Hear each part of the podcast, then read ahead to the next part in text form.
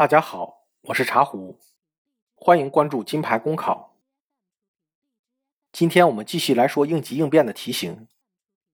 考生请听题：为了新农村试点建设，乡镇要新修一条路，你亲戚的房子必须拆迁，但是一直没有达成拆迁协议，领导让你处理这件事，你怎么做？请听友暂停一分钟做思考。考生现在开始答题。正所谓，要想富，先修路。道路的建设是乡镇发展经济的前提，这是关系到乡镇整体建设和发展的大事。要清醒的认识到这件特殊工作的重要性。同时，对于我的亲戚来说，这套房子可能是家庭生活的基本必需品。如果是唯一住房，生活又比较困难，没有房子意味着没有住的地方，对于每个家庭来说都是非常重大的事情。从每一个主体的利益角度来说，都有合情合理的立场。然而，既然领导把这件事情交给我处理，我要本着既把任务完成好，又要让亲戚的利益得到合理的保障的前提来完成工作。那么，我会采取以下方式来处理。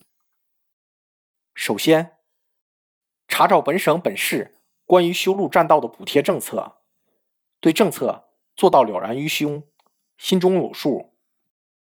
然后找到亲戚，以闲聊的方式了解一下他选择不配合工作的原因，然后再与拆迁部门联系，了解他们关于亲戚不动迁的看法。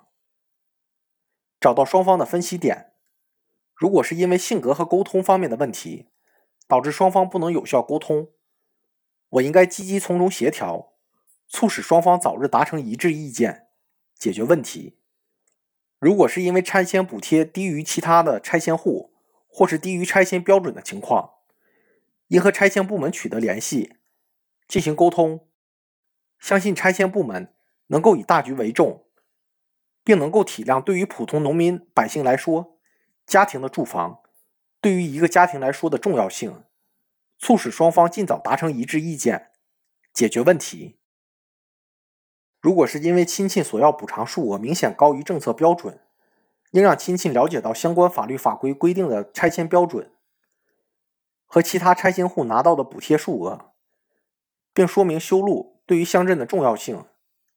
如果不能按照预定的时间完成任务，对于乡镇的不利影响，相信亲戚经过我的沟通，能够明白政府工作的原则性，理解政府的难处，可以配合政府完成好工作。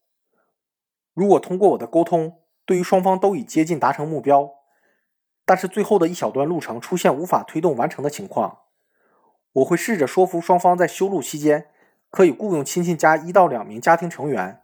从事他们可以从事的工作，这样对于修路工作来说，在不付出额外利益的前提下，可以有效的解决拆迁问题。对于亲戚来说，补贴与心理的差距也可以通过自身的劳动得到补偿，促成双方尽早达成一致意见，不要因为局部因素影响全局工作。在这次事件结束后。我应该向领导汇报整个工作过程，请求领导指点我的工作。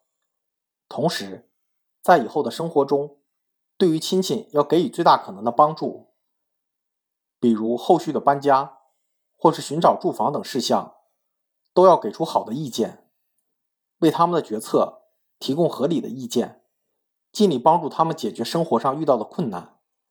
考生答题完毕。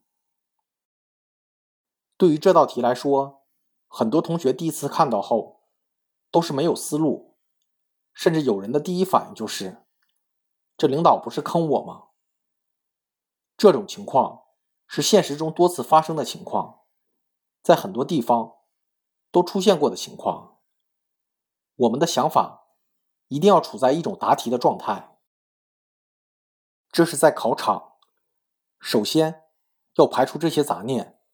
仅仅把它作为一道面试题来看待的话，我们要处理一种两难的情况，既要完成领导交代的任务，又要让亲戚的利益得到合理的保障。如果我们不能完成领导交给的任务，那么只能说明我们的能力素质不够强，还不具备成为一个公务员的资格。相反，如果我们一味的迎合领导，不顾自己与亲戚的血缘关系，为了自己的前途来牺牲亲戚的利益，那么。对于考官来说，我们的品行是有问题的，同样不能录用我们。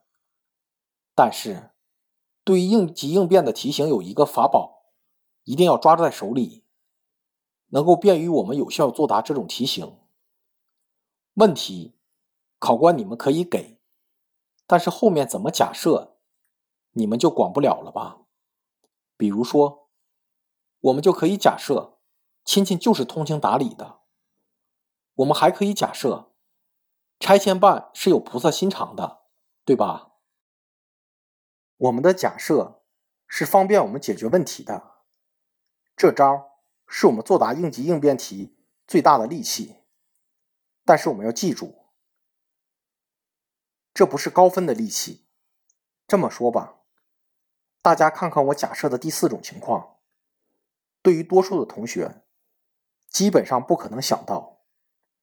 但是当你听了以后，一定觉得这第四条应该是最精彩的，这点大家应该同意吧？也就是说，我们假设的情况越困难、越复杂，而我们又可以很好的解决，那么我们的能力就从这里体现出来了。也就是说，我们的假设其实就是自己难为自己，你把自己逼到一个死角。当所有人认为你不能解决问题的时候，你却可以很好的解决，那么你不是高分，谁是高分？对于通常的情况，我们没有太好的思路。这种对自己有利的假设方式是常用的思路。